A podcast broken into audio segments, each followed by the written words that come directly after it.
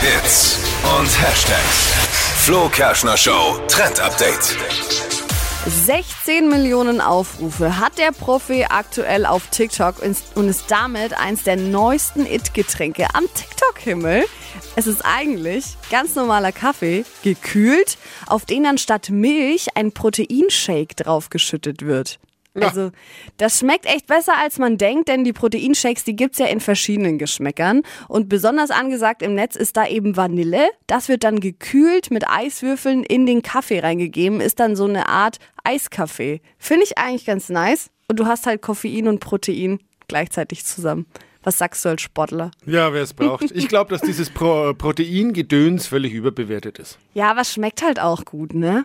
Ja, aber da kann man Das ja ist auch es halt. Vanille-Flavor nehmen, Ja, zum Beispiel. hast du vielleicht recht. Aber wer Proteinshakes gerne trinkt, Ja, gerne mal mit Kaffee versuchen.